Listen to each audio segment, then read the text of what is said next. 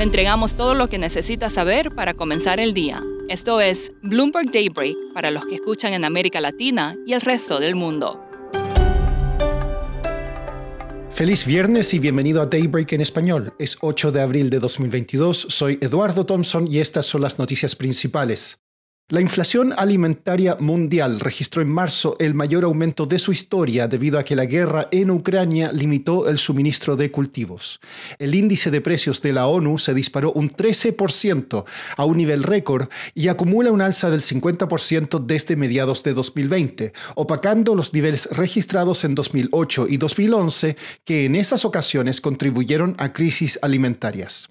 Ucrania denunció que decenas de personas murieron cuando Rusia bombardeó a civiles que esperaban para ser evacuados de la región de Donetsk.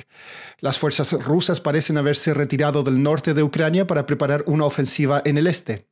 En una decisión no programada, el Banco Central ruso redujo su tasa de interés en 300 puntos básicos a 17%.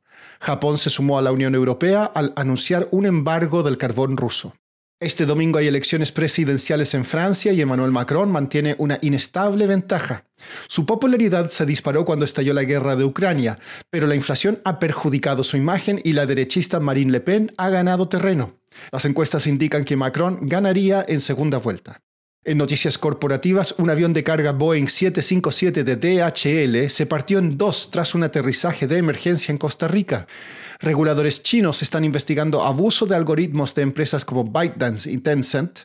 Y Spirit Airlines dijo que conversará con JetBlue luego que ésta presentara una oferta para comprarla por 3.600 millones de dólares. Pasando a América Latina, los mexicanos votan el referendo revocatorio convocado por el presidente Andrés Manuel López Obrador este domingo. Se espera que AMLO gane por un amplio margen, pero con una participación de solo un 15%, por debajo del 40% requerido para que sea válido. Siguiendo en ese país, la Suprema Corte de Justicia dijo que la ley eléctrica de AMLO no es inconstitucional. Sin embargo, votó contra algunos artículos fundamentales, debilitando el proyecto que busca devolver el control del mercado eléctrico al Estado. El Banco Central de Perú subió la tasa de interés 50 puntos básicos al 4,5% y Uruguay elevó la tasa 125 puntos básicos al 8,5%. La turbulencia política continúa en Perú. El Congreso exhortó al presidente Pedro Castillo a renunciar a la presidencia diez días después de un segundo intento fallido de destitución. Los legisladores también suspendieron los impuestos a algunos alimentos básicos. Hoy se informan datos de inflación en Brasil y Chile en marzo. En Brasil habría acumulado un alza del 11% en 12 meses, mientras que en Chile la cifra llegaría al 8,7%. Puerto Rico sufrió un mega apagón esta semana que en un momento dejó a toda la isla sin electricidad. Hablé con Jim Weiss, periodista de Bloomberg News en Puerto Rico, sobre este apagón, uno de los más grandes en varios años. La avería ocurrió el miércoles por la noche cuando hubo un fuego en las cercanías de una, planta de energía que se llama Costa Sur. Eso desencadenó una serie de eventos que quitó todas las plantas de energía de la isla fuera de servicio Ah, así que había un rato donde los 3.3 millones de habitantes de Puerto Rico todos estaban sin electricidad. Ahorita estamos al, mediodía del jueves y, hasta ahora 120 mil clientes han tenido su, energía restaurada, pero la empresa que maneja las líneas de transmisión y distribución dice que podría ser hasta el viernes hasta que toda la gente tenga electricidad otra vez. Jim, ¿por qué el sistema de electricidad de Puerto Rico es tan poco confiable?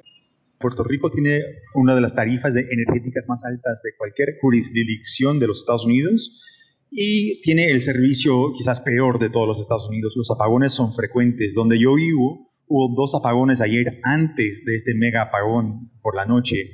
Así que los apagones son frecuentes. Y el tema es básicamente falta de inversión en un sistema muy antiguo y muy frágil.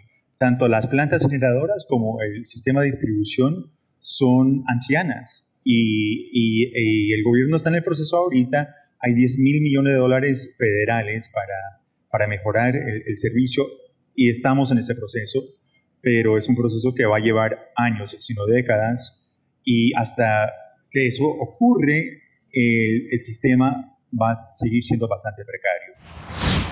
Por último, una historieta de 1941 en casi perfecto estado, la cual incluye la primera aparición del Capitán América, aquella en que le pega a Adolf Hitler en la tapa, fue subastada por 3 millones de dólares.